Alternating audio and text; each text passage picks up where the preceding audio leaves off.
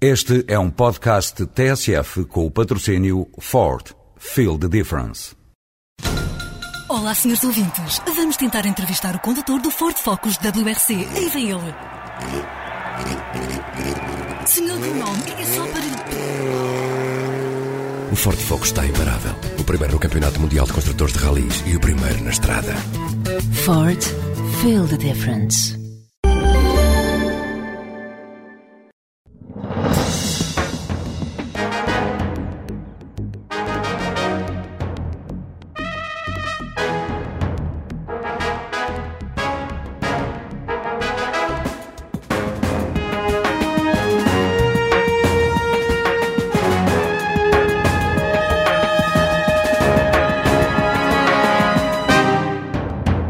Bom dia, doutora Paula Teixeira da Cruz. Muito Obrigado por ter aceito o convite da TSF e do Diário de Notícias para estar hoje connosco no Palavra de Honra. Eh, gostava de lhe começar por perguntar se Portugal está no bom caminho. Não, Portugal não está definitivamente no bom caminho e a análise é objetiva, dizem todas as instâncias internacionais. Nós estamos e continuamos a, a divergir da Europa. O investimento desacelerou claramente e, portanto, um país que diverge de um espaço uh, que é vital. Uh, e um país em que o desinvestimento desacelera, isso significa que não há criação de riqueza e, portanto, não havendo criação de riqueza, não é possível redistribuir riqueza. Não estamos, portanto, no bom caminho de um ponto de vista estrutural. Sectorialmente, penso que estamos ainda menos do bom caminho, porque uh, não se consegue descortinar que projeto é que o governo tem para o país. Uh, nós somos uh, diariamente bombardeados, vão-me vão perdoar a expressão, com iniciativas, iniciativas essas de, de, oriundas do governo, que não só nunca têm uma, uma coluna vertebral, um eixo não correspondem a um projeto integrado para o desenvolvimento do país, como umas vezes são anunciadas e depois abandonadas, outras não chegam a ser abandonadas, são apenas anunciadas. Portanto, eu diria que estamos, de facto, no mau caminho. Mas não concorda que, desculpa, na área do emagrecimento do Estado, por exemplo, a função pública, a administração pública, que estão em curso algumas medidas importantes que podem ir no sentido de encurtar a manta na função pública? Não, penso que não, porque uh, o PRAS, uhum. que contém uh, 133 medidas, uh, não conseguimos ver até hoje nem uma dezena delas realizada. Uhum. Por outro lado, eu recordo que há quase um ano que deveríamos ter sinais de realização efetiva do praxe no que respeita ao emagrecimento uh, do próprio Estado. E, portanto, penso que nem aí há sinais positivos. Aliás, eu gostava de, de começar por dizer que me parecia uh, que era importante começar por fazer um censo de todo o funcionalismo público, não só do funcionalismo público da administração estadual direta e indireta, como ainda das autarquias locais. Era extremamente importante, porque provavelmente isso vai permitir-nos concluir que, se calhar, temos funcionários públicos a mais em, determinados, uh, em determinadas estruturas e de menos noutras. E, portanto, uh, não é, na minha perspectiva, muito correto iniciar uma reforma da administração pública sem um senso integrado por outro lado. Por outro, a creche, que também não vi ainda o equacionar ou reequacionar das funções do Estado. Nós vivemos com uma estrutura administrativa que foi pensada no, nos anos 40. Uh, a última alteração administrativa que temos, uh, pensada globalmente, coerentemente, é de 1972, foi ainda uh, durante o período em que governava Marcelo Caetano e que se chamou a reestruturação, uma diretiva para a reestruturação interna de Ministérios Civis. Foi o último projeto globalmente coerente de reforma da administração pública. Portanto, nós não só não tivemos, por parte do Governo, um redesenhar das funções do Estado, não tivemos um redesenhar das estruturas todas, como não tivemos um censo dos funcionários públicos, por forma a permitir otimizar os recursos que temos. Mas se Portugal não está no bom caminho, como é que, na sua opinião, se explica ou se explicam os resultados, enfim, de várias sondagens que dão um nível de popularidade e um nível de intenção de voto bastante elevado ainda ao Partido Socialista, de acordo com alguns analistas, prolongando um estado de graça que, enfim, não seria natural no tempo. Bom, Os portugueses uh, estão todos come... enganados ou a maioria está enganada? Não. Uh, eu começaria por, por referir que uh, o Governo está em funções há um ano. Eu sei que parece uma eternidade, mas a verdade é que está há um, um ano e, portanto, mais, um pouco mais, muito é. pouco mais. Um ano, pouco mais, pouco mais. Ainda não fez, ainda não fez os dois anos. Uh, e, portanto, é normal que durante a primeira parte dos mandatos uh, os governos gozem de algum estado de graça. Esta é a primeira questão. A segunda questão é que as últimas sondagens já uh, dão números substancialmente diferentes desses. A terceira uh, razão que eu gostaria de enunciar é que reparemos como é que o Governo tem feito a gestão daquilo que anuncia. O Governo anuncia, não executa. Portanto, não cria resistências de lado nenhum. Um Governo que não executa não cria resistências. Por outro lado, cada vez que o Governo anuncia uma medida, tem o cuidado de fazer acompanhar esse anúncio uh, de um conjunto de culpados. Quando anuncia medidas para a educação, diz logo quem são os culpados do mau funcionamento da educação. São as os interesses corporativos. Quando são os... os uh, quando anuncia medidas uh, das, das pouquíssimas que anunciou para o, para o setor judicial, muitas das quais, felizmente, não foram avante, uh, quem é a culpa?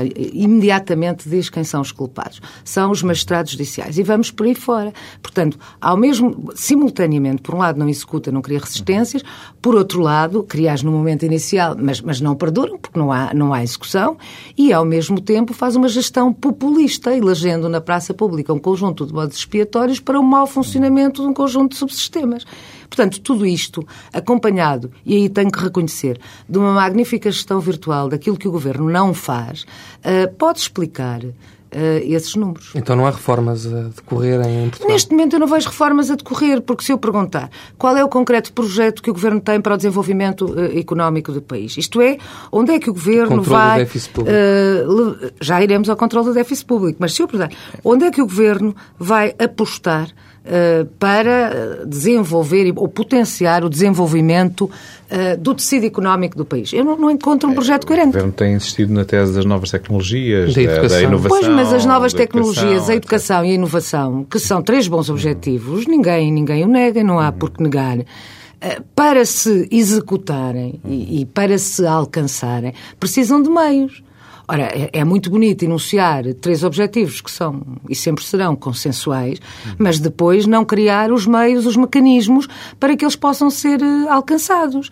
E, portanto, é evidente que uh, até agora aquilo que temos visto tem sido uma sobrecarga eh, fiscal uh, agravadíssima que desincentiva a fixação das empresas, desincentiva o investimento. O que se passou com a Opel na Zambuja não foi um problema de globalização, porque a Opel não foi uh, para o Paquistão, não foi para a Índia, a Opel foi para a Espanha. Portanto, é um problema de competitividade, não é um problema objetivamente também de globalização. Mas tem havido, apesar de tudo, alguma capacidade de atrair investimento estrangeiro? Não me parece. Se me, modelo, se me identificarem concretamente qual é o desenvolvimento estrangeiro que tem sido, que tem sido atraído. Não, não tem eh, sido, não tem sido. Havia um conjunto de projetos que já estavam uh, anunciados. Alguns dos projetos que estão, que estão agora a ser anunciados, uh, é, é muito fácil comprová-los, têm pelo menos uma dezena de anos de, de maturação. Não, nem todos. Mas não, todos mais, não, naturalmente é... não, mas alguns daqueles que estão a ser agora anunciados têm mais de uma dezena de anos de, de maturação. Mas era importante fazer aqui um controle mais apertado da despesa pública por via dos compromissos que Portugal tem, nomeadamente no âmbito do euro, e isso está a ser conseguido.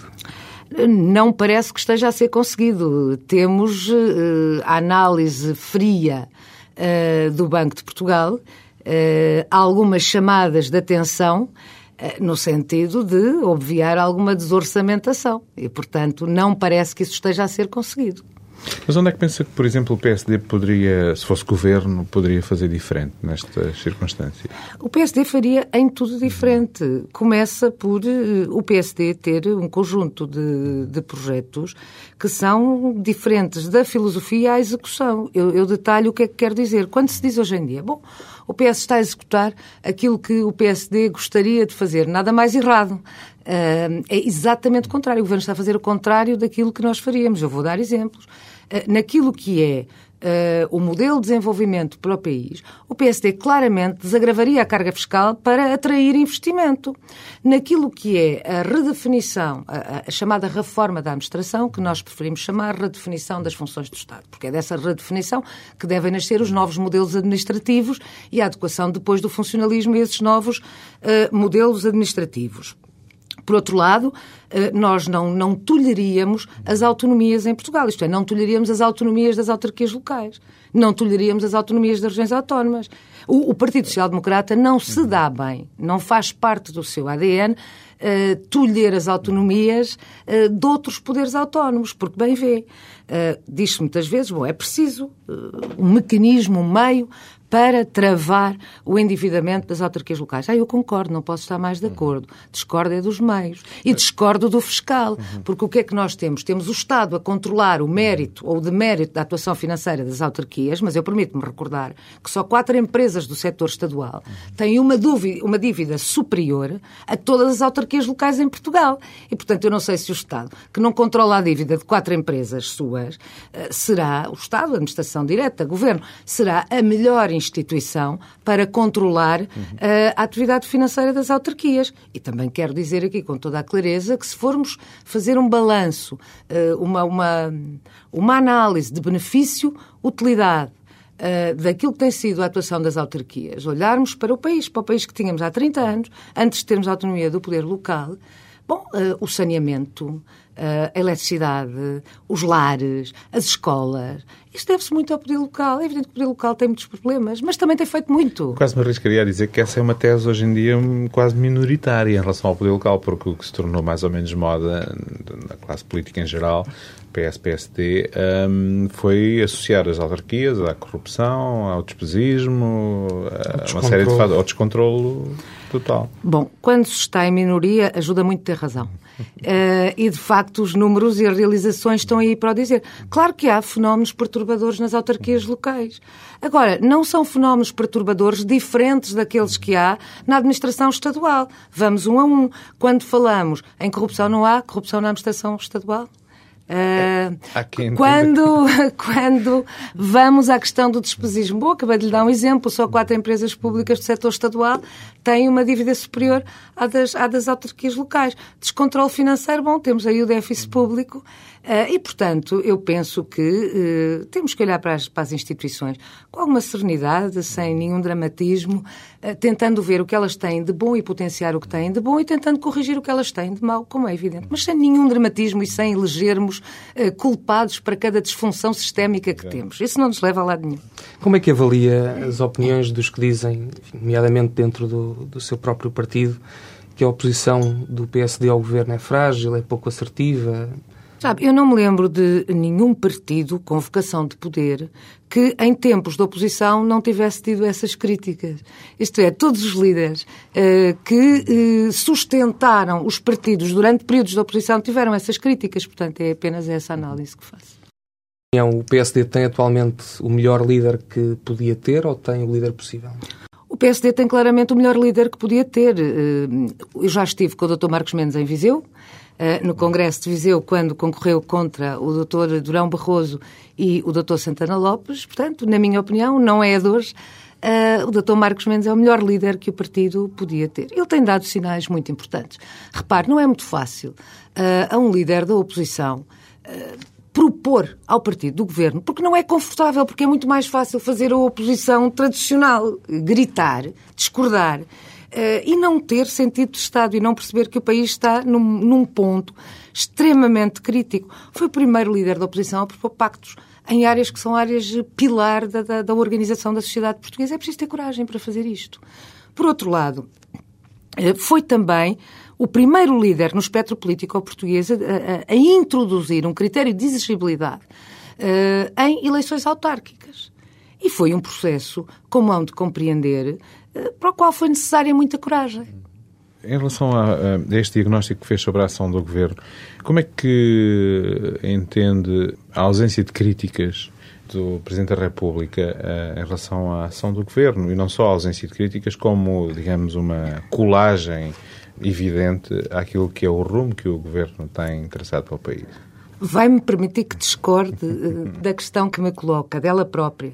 Por isto, em primeiro lugar, porque não é suposto o Presidente da República fazer críticas ao, ao Governo. alguma reticência. Uh, vamos, vamos, já, vamos já ao resto. Não é suposto o Presidente da República te criticar o Governo. Nós é que, uma vez mais, eh, temos tido alguma disfunção do ponto de vista da atuação das instituições. O Presidente da República tem que cooperar institucionalmente com o Governo, não tem que criticar o Governo, não está lá para isso. Eu lembro-me que durante o período eleitoral, o período em que uh, decorreram as eleições presidenciais, uh, se achacava, ou a pessoa Cavaco Silva, bom, vai interferir, uh, vai, vamos ter crises institucionais em cima de crises institucionais. E lembro-me de ter afirmado repetidamente, o professor Cavaco Silva sempre foi e será um institucional. Ele tem um profundo respeito pelas instituições e, portanto, exercerá as suas funções num quadro de grande serenidade, de grande rigor. E quando entender que deve dar sinais, dá-los-á claramente, como deu no discurso de, que, que, que, apresentou ao país e que eh, foi claro que o professor Cavaco Silva eh, entendeu apontar alguns caminhos. É a cooperação institucional que ele anunciou durante a campanha dele, portanto está a cumprir aquilo que prometeu. Eh, no caso concreto do, do, desse discurso que referiu, de, uh, como é que entende a exigência que ele faz de progressos claros, por exemplo, numa área como a justiça, que é uma área que a senhora acompanha? Porque são exatamente áreas que são pilares da organização da sociedade portuguesa. Em que é que portuguesa. se traduziria, do seu ponto de vista, em que é que se traduziriam esses progressos claros, em termos concretos? Acelerar o pacto, avançar com não, da mesma forma que não compete ao, ao Presidente da República criticar ao, ao Governo, não me compete a mim reconstituir ou tentar reconstituir aquilo que será o pensamento do professor Cavaco Silva. Agora, o que penso é que, tendo dado sinais claros de cooperação, criando todas as condições eh, de eh, paz institucional, nós precisamos de paz institucional, é, é absolutamente vital para o desenvolvimento do país, eh, também torna claro que é preciso mostrar ao país resultados. Mas admite que esta coabitação institucional, enfim, positiva, sintonizada, pode gerar sentimentos de injustiça em alguns setores do, do PSD? Porque haveria de gerar porque haveria de gerar. Não faz, não faz, não, não. A tradição e o passado, a tradição e o passado impunham exatamente e anunciavam este, este comportamento. Era, é exatamente assim que deve ser. O que acontece é que, durante os, últimos, os, os, os dois mandatos uh, do Dr. Mário Soares, habituámos a ver a presença da República como um centro de contrapoder. Ora, a presença da República não é nem deve ser um centro de contrapoder.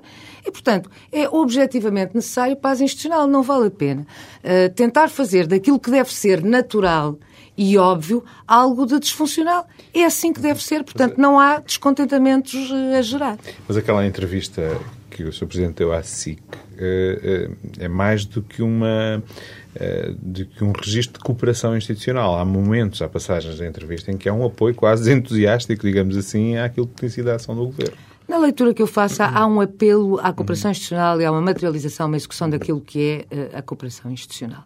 Eu penso que bem, eu penso que bem. Nós temos que nos habituar a perceber que as nossas instituições se devem articular dentro de uma lógica de normalidade e de incentivo, independentemente da cor política que lhe está na origem. Deve ser assim entre Presidente e Governo, como deve ser entre Assembleia e Governo, como deve ser entre Governo e autarquias.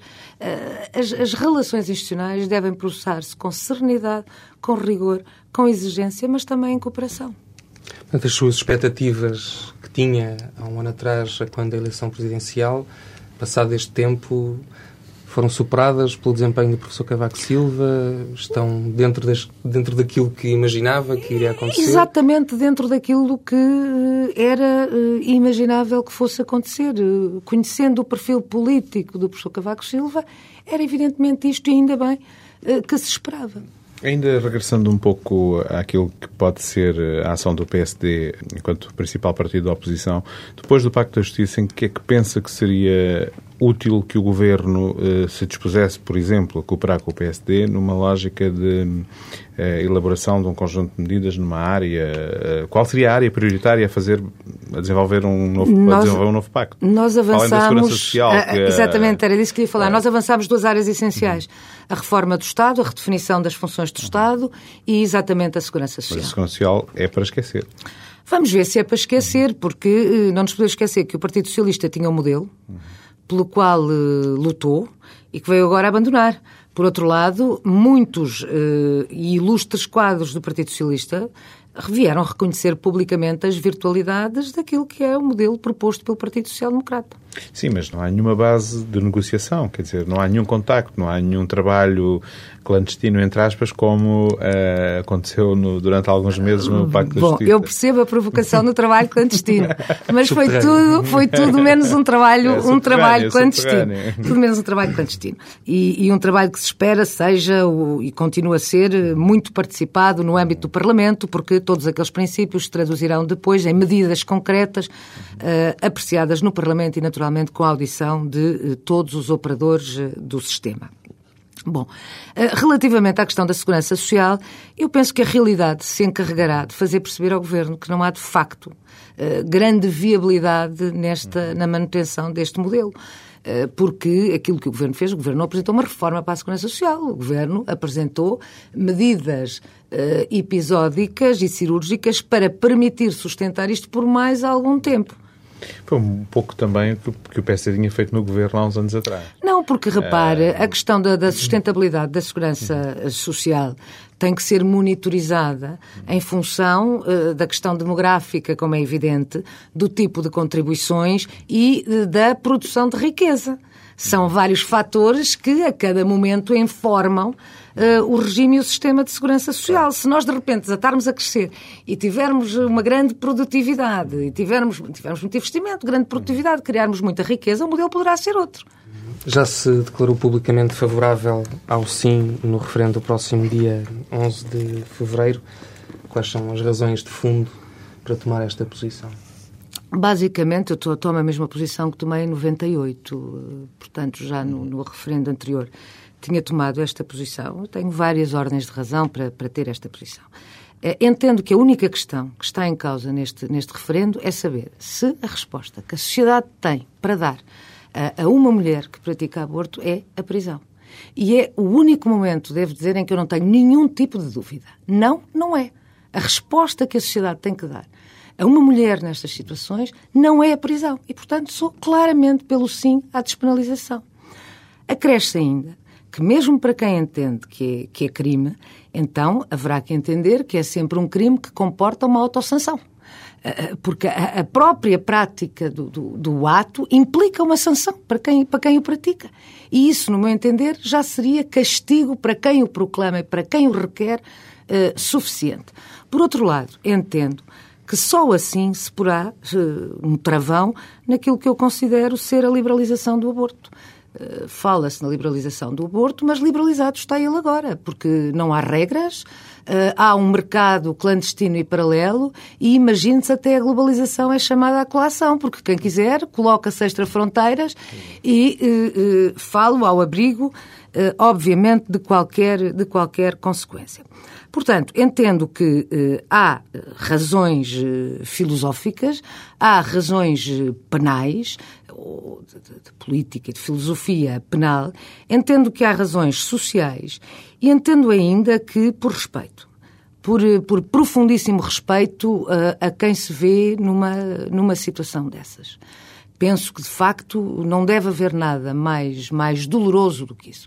E, portanto, entendo que eh, me merecem respeito, eh, me merecem dignificação eh, e, de todo, merecem a penalização. E é a penalização que está em causa neste, neste referendo. Não é mais nada. É apenas isso. É saber se essa é a resposta social. Eu tenho visto discutir tudo a propósito deste referendo, menos aquilo que está em causa neste referendo.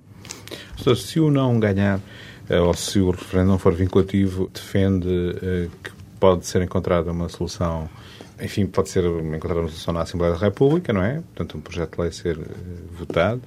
Ou, por exemplo, há quem proponha por via precisamente da lei de hum, prioridades da, da, da investigação criminal. No fundo, eh, uma solução meio enviesada. O que é que pensa disso? Bom, eu não sou, não sou uma pessoa de, de- de soluções enviesadas e, portanto, daí que também não tenha concordado com algumas iniciativas que vi surgir ou de suspensão de julgamento, ou a suspensão do processo, ou estatuir um crime uh, sem pena, no fundo. O crime é da natureza do crime ter, ter uma pena e, portanto, não estamos a falar de nada, estamos a falar de mascarar realidades e tanto, tanto pior para realidades. Eu, de facto, não sou mesmo nada partidária de uh, soluções que não permitam, no fundo, o alcançar um, um, objetivo que foi muito bem sintetizado numa frase utilizada por Bill Clinton. vamos torná-lo legal, mas raro e seguro. Uh, e basicamente é isso.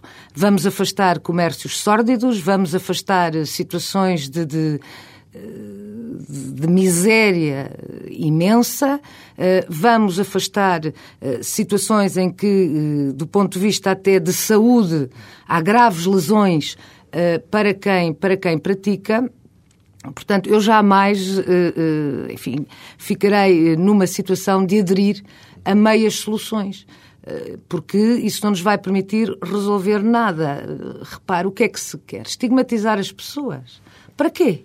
Eh, porquê? Em nome de quê? Não, não, nós devíamos caminhar para uma lógica. Em nome da vida? Mas a vida, a vida não está em causa, porque repare, quando se penaliza, está-se a empurrar para o, aborto, para o aborto clandestino. E o aborto clandestino muitas vezes é uma dupla morte. Para já não trazer à colação eh, problemas de infanticídio relacionados com, com, essa, com essa questão. Portanto, repare, nós não estamos a discutir a vida nem a morte. Eu recuso-me a discutir o problema nesses termos. Nós não estamos a discutir a vida e a morte.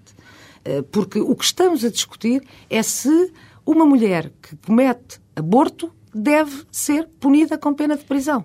É isso que estamos a discutir. Um setor tão importante como é a Igreja Católica em Portugal tem participado nesta discussão, numa perspectiva um pouco apocalíptica, digamos assim, exatamente discutindo a vida e a morte. Bom, eu percebo, percebo e respeito, como percebo e respeito tudo o que vem de uma convicção religiosa.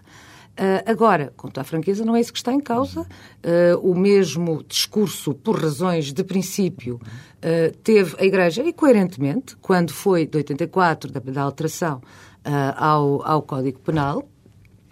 Agora, de um ponto de vista de facto, de, de princípio, é compreensível a posição da Igreja Católica.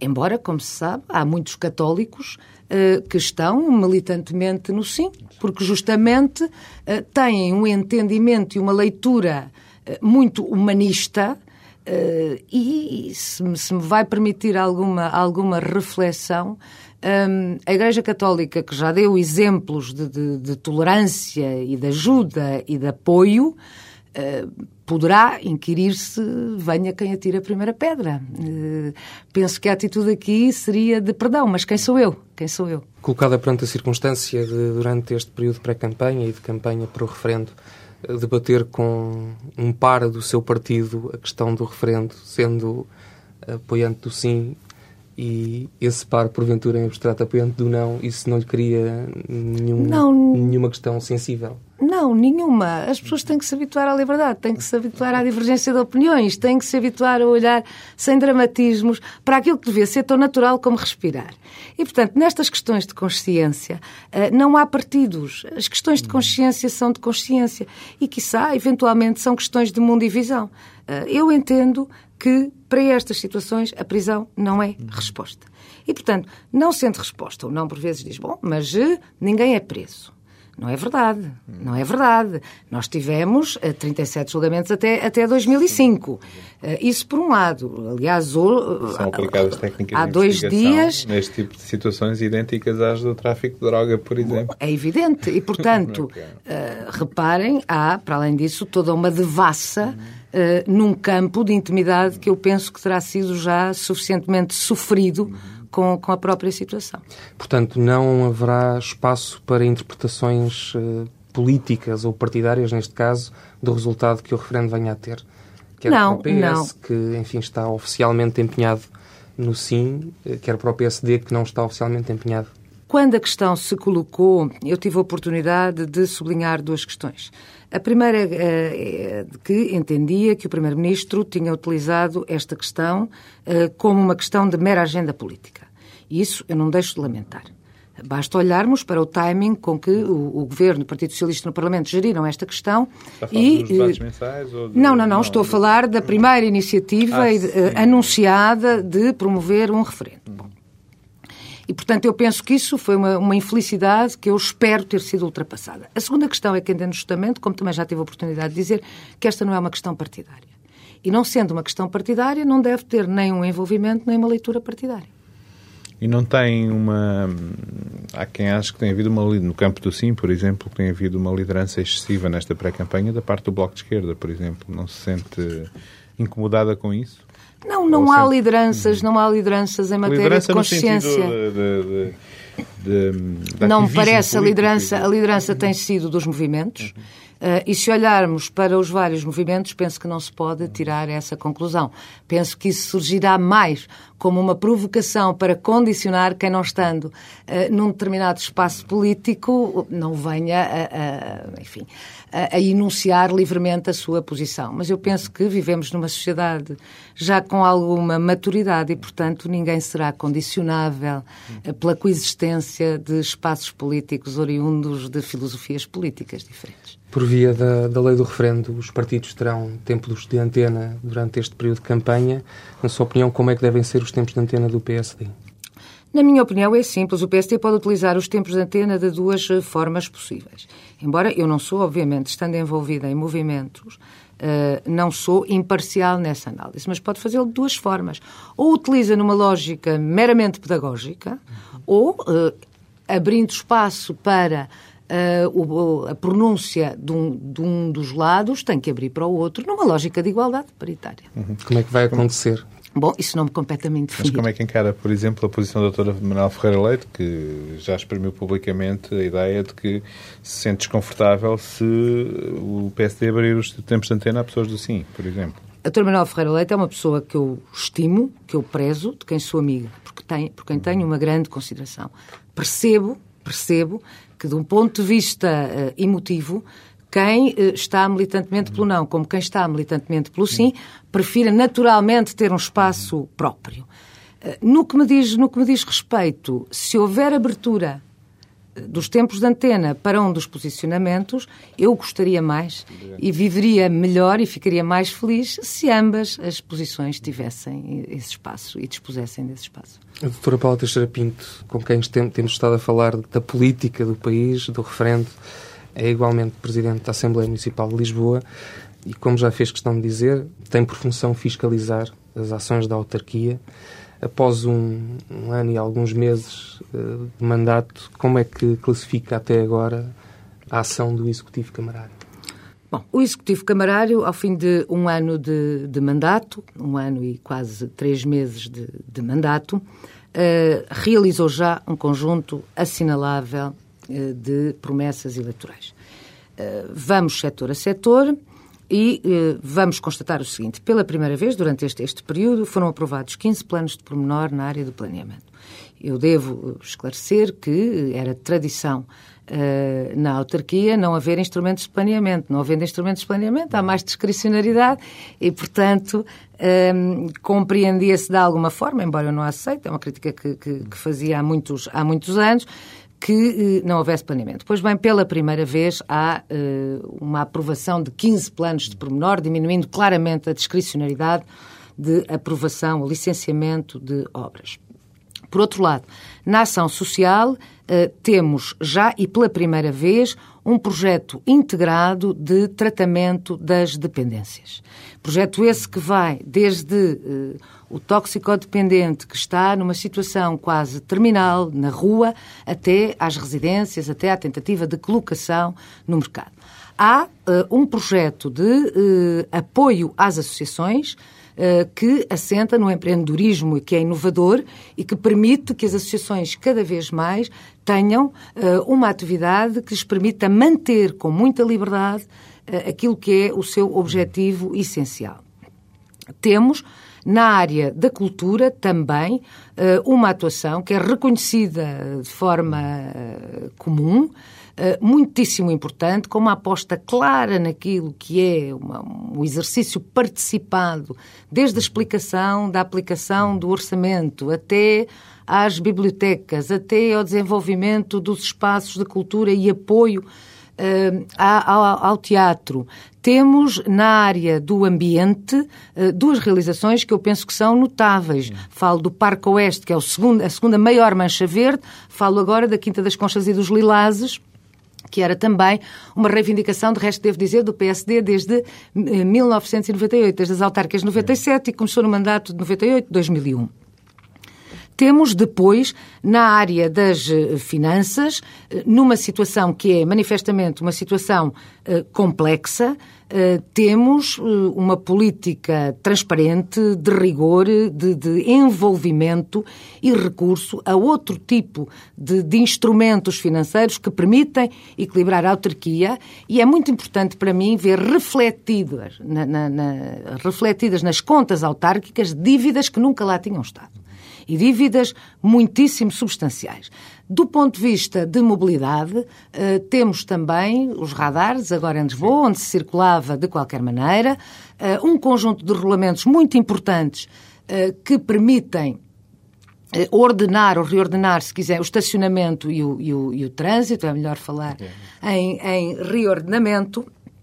Temos na, na, na área do desporto uma gestão integrada de, de, equipamentos, uma proposta de gestão integrada de equipamentos. Temos pela primeira vez projetos para planificar o espaço público, não havia, e portanto eu penso que há, e corro o risco certamente de me esquecer uh, de, muitas, de muitas outras realizações, mas temos de facto um conjunto muito, muito avultado já de realizações no terreno, para além do milagre que foi conseguir uh, estender os horários escolares de forma tão imediata e tão eficaz. Curiosamente não incluiu aí a revitalização do o plano da Baixa Chiado. Não, porque eu estou a falar de realizações. Pergunta-me ah. o que é que se realizou ao fim de, uh, deste ano e três meses. O plano da Baixa Chiado é ainda um plano, portanto não está ainda em execução.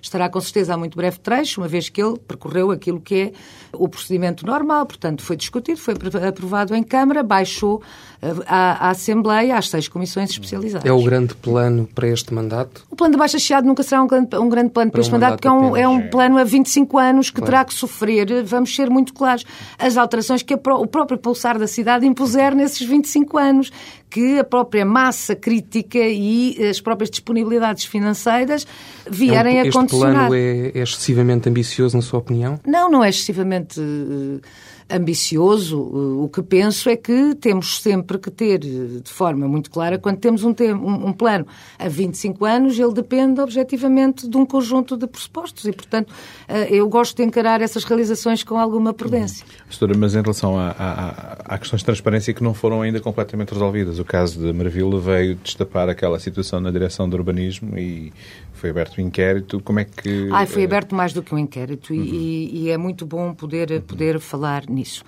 Há muitos anos que na cidade de Lisboa eu diria que se fala um pouco baixo, porque eh, todas as pessoas dizem há qualquer coisa de estranho nos uhum. serviços de urbanismo da Câmara Municipal de Lisboa. Mas isto é uma conversa que eu ouço há muitos anos. Sim. Há muitos anos. Absurdo.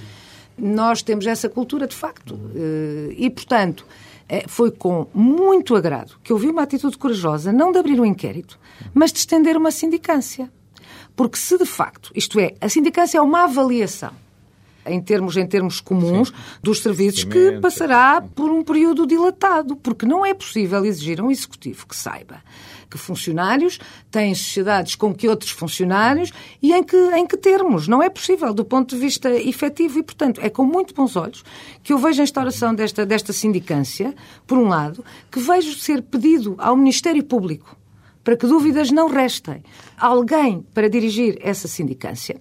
E, por outro lado, estranho muito a, inquietação da, posição, da oposição com uma sindicância. E vamos também ser claros, uma, uma sindicância não para os serviços. Uma sindicância uh... apura, uhum. avalia, inspeciona, ser... uhum. fiscaliza. Isso agora o senhor, o senhor síndico é que eu não sei, temporal, não sei, é... não sei. Eu sou Presidente da Assembleia Municipal, portanto não sei em que, em que termos é que depois esse horizonte temporal será delimitado. Penso que é desejável que seja por um período largo, largo para que se esclareça de uma vez por todas e penso que é um contributo muito importante que uh, o atual Executivo dá aqui ao combate à corrupção. É um exemplo de como não se fala só ao combate à corrupção. Se há dúvidas, Então vamos apurar o que se passa. Por uma primeira concreto- vez não se, não se fica pelas intenções. Mas no caso concreto do combate à corrupção, digamos assim, houve este episódio com a Braga Parques, que isso é- é- tem que ser acreditado ao lado do Bloco de Esquerda, ao do Bloco de Esquerda, o Dr. José Sá Fernandes, porque de facto a sua atuação, que foi de alguma forma, como é dizer, uma, uma chancela que foi dada pela acusação do Ministério Público ao empresário da Braga Parques. Bom, a questão da, da, da Braga Parques com o Sr. Vereador Sá Fernandes tem um contexto específico que ao Sr. Vereador Sá Fernandes diz respeito e à Braga Parques diz respeito. E, respeito, e que se prende com a interposição de uma ação. Mas que tem a ver com um negócio Portanto, camarário. é? Exatamente. Uma interposição de uma ação e, portanto, eu não, não posso comentar muito, porque não conheço o processo, não conheço os termos em que eh, o processo foi posto, não, não, sobre isso, não, e, e- e, sobretudo, não conheço, aliás, estará eh, até eh, em segredo de justiça, não conheço os termos em que se desenvolveu depois a investigação, portanto, não comentarei. Mas há aqui, enfim, um ponto que se impõe recordar. O Partido Comunista tinha reagido à questão também e tinha suscitado a intervenção de, de- de várias instituições. Aquilo que houver para esclarecer tem que se esclarecer, sem uma dúvida. A Câmara de Lisboa ficou a perder com a saída de Manuel Maria Carrilho.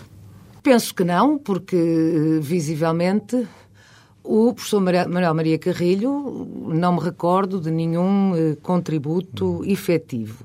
Eh, agora, o que todos nós lisboetas ficámos a perder foi a forma como tudo isto se desenrolou.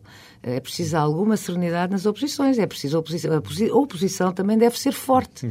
É importante que haja um executivo forte e eficaz e sereno e tranquilo, que saiba dizer errei quando errei, eh, quando fiz bem, tenho dizer fiz bem, como é bom que exista uma oposição forte. Professor, o- em relação à justiça, o, o Pacto da Justiça está a demorar um pouco ou não?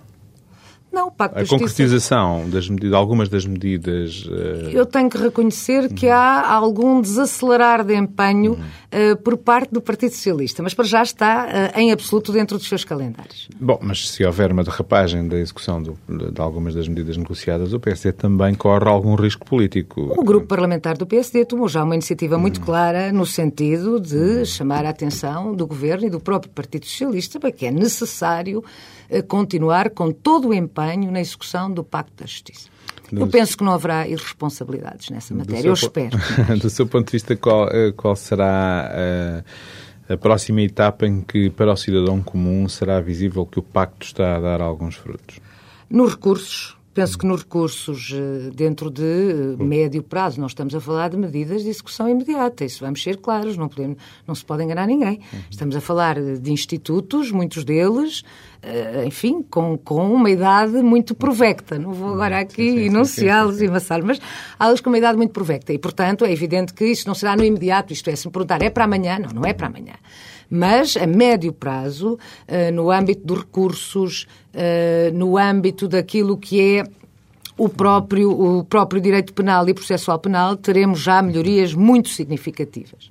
Estão a ser criadas, na sua opinião, expectativas demasiado altas ou justas relativamente ao Pacto da Justiça? Há Bom- muitos intervenientes políticos da área da justiça que parece que estão a apostar neste pacto como sendo uma espécie de salvação da pátria. Não, nunca há salvação da pátria, nem salvações da pátria. A salvação da pátria depende de cada um de nós dar o melhor que pode em cada dia. criado, doutor. Em cada dia, sim. Mas vamos às expectativas, porque quando há expectativas, eh, há gestão de expectativas. Ahm, e nós somos muito sebásticos em tudo. Uh, convém não ser sebástico e ajudar a executar. Há uma demissão da responsabilidade eh, social quase coletiva eh, que assusta. Porque no nosso discurso, o nosso discurso é sempre o Estado não fez. Eh, os poderes públicos não fizeram. Bom, e que fazemos nós? Demitimos da intervenção cívica. Eu já lá vou à questão Sim, das sim, expectativas sim. do Pacto da Justiça. Não quero, não quero fugir à questão. Mas o que, qual é a nossa dimensão da intervenção cívica? A intervenção cívica do cidadão português, qual é ela? E a verdade é que há uma dupla demissão. Há uma demissão coletiva de intervenção, por um lado, eh, e, por outro lado, há uma eh, demissão efetiva da- das elites eh, em Portugal. Eu penso que isso nos custará caro. Vamos a tempo de inverter, mas custar-nos-á caro. Relativamente à questão das expectativas no setor da, da justiça. Bom, teremos os nossos uh, projetos em execução, alguns, como digo, de médio prazo, outros não, não são de médio prazo, são mais longos. A redefinição do mapa judiciário não é, obviamente, para, para amanhã.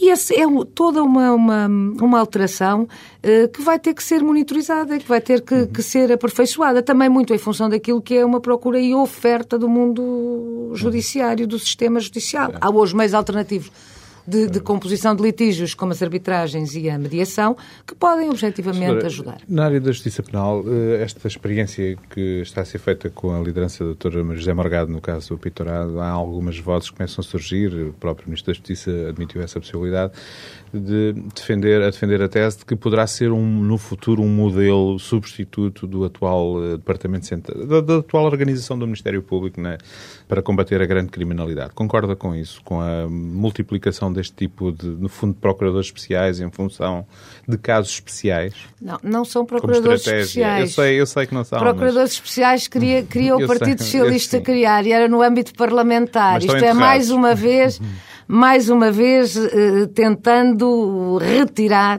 uh, autonomias, diminuir autonomias. Eu penso que o modelo é um bom modelo em função de determinados, dada a natureza de determinados processos. Para outros não será, porque como imagina, se tiver uma, uma criminalidade internacional, por exemplo, eh, que possa exigir uma interação de uma multiplicidade de estruturas em função da própria natureza do crime, pode não ser. Portanto, depende do tipo de processos em concreto, na minha análise. Eu digo isto porque ainda a semana passada o Ministro da Justiça deu uma entrevista ao Expresso em que admitia a possibilidade de acabar com o Departamento Central de Investigação e Ação Penal do Ministério Público. Concorda com isso? Acabar por acabar, não. Eh, se o Sr. Ministro da Justiça tiver um modelo alternativo de eh, estruturação do Ministério Público, vamos debatê-lo, vamos Vamos falar sobre ele. Agora, estas questões pontuais que aparecem eh, sob pressão de situações concretas, quase como desculpa e remédio eh, desenquadrado daquilo que deve ser sempre muito pensado, muito estruturado, nós não precisamos de medidas pontuais. Uhum. Nós precisamos de reorganizar alguns setores. E, portanto, não é bom desmantelarmos as, as instituições todas, nem as estruturas todas. Melhor é pensar primeiro numa alternativa, debatê-la, estudá-la é. e depois vamos ao desmantelar, quando como, as alternativas estiverem no terreno. Como já temos pouco tempo, a forma parece duas mal. perguntas uh, que pediriam uma resposta rápida. Como é que viu as declarações do Sr. Procurador-Geral da República esta semana sobre o segredo de justiça? Bom, eu penso que o Sr. Procurador-Geral veio dar razão à proposta que o PSD apresentou e, portanto, vejo-a com satisfação. E como é que se sentiu ao ver o Ministro da Justiça dizer que teve uma inspiração cavaquista na, na, sua ação governativa? Eu diria que é um reconhecimento tardio, mas mais vale tarde do que nunca. É o PS render-se de forma inequívoca àquilo que é a tradição do PSD no discurso. O problema é que não o faz na prática.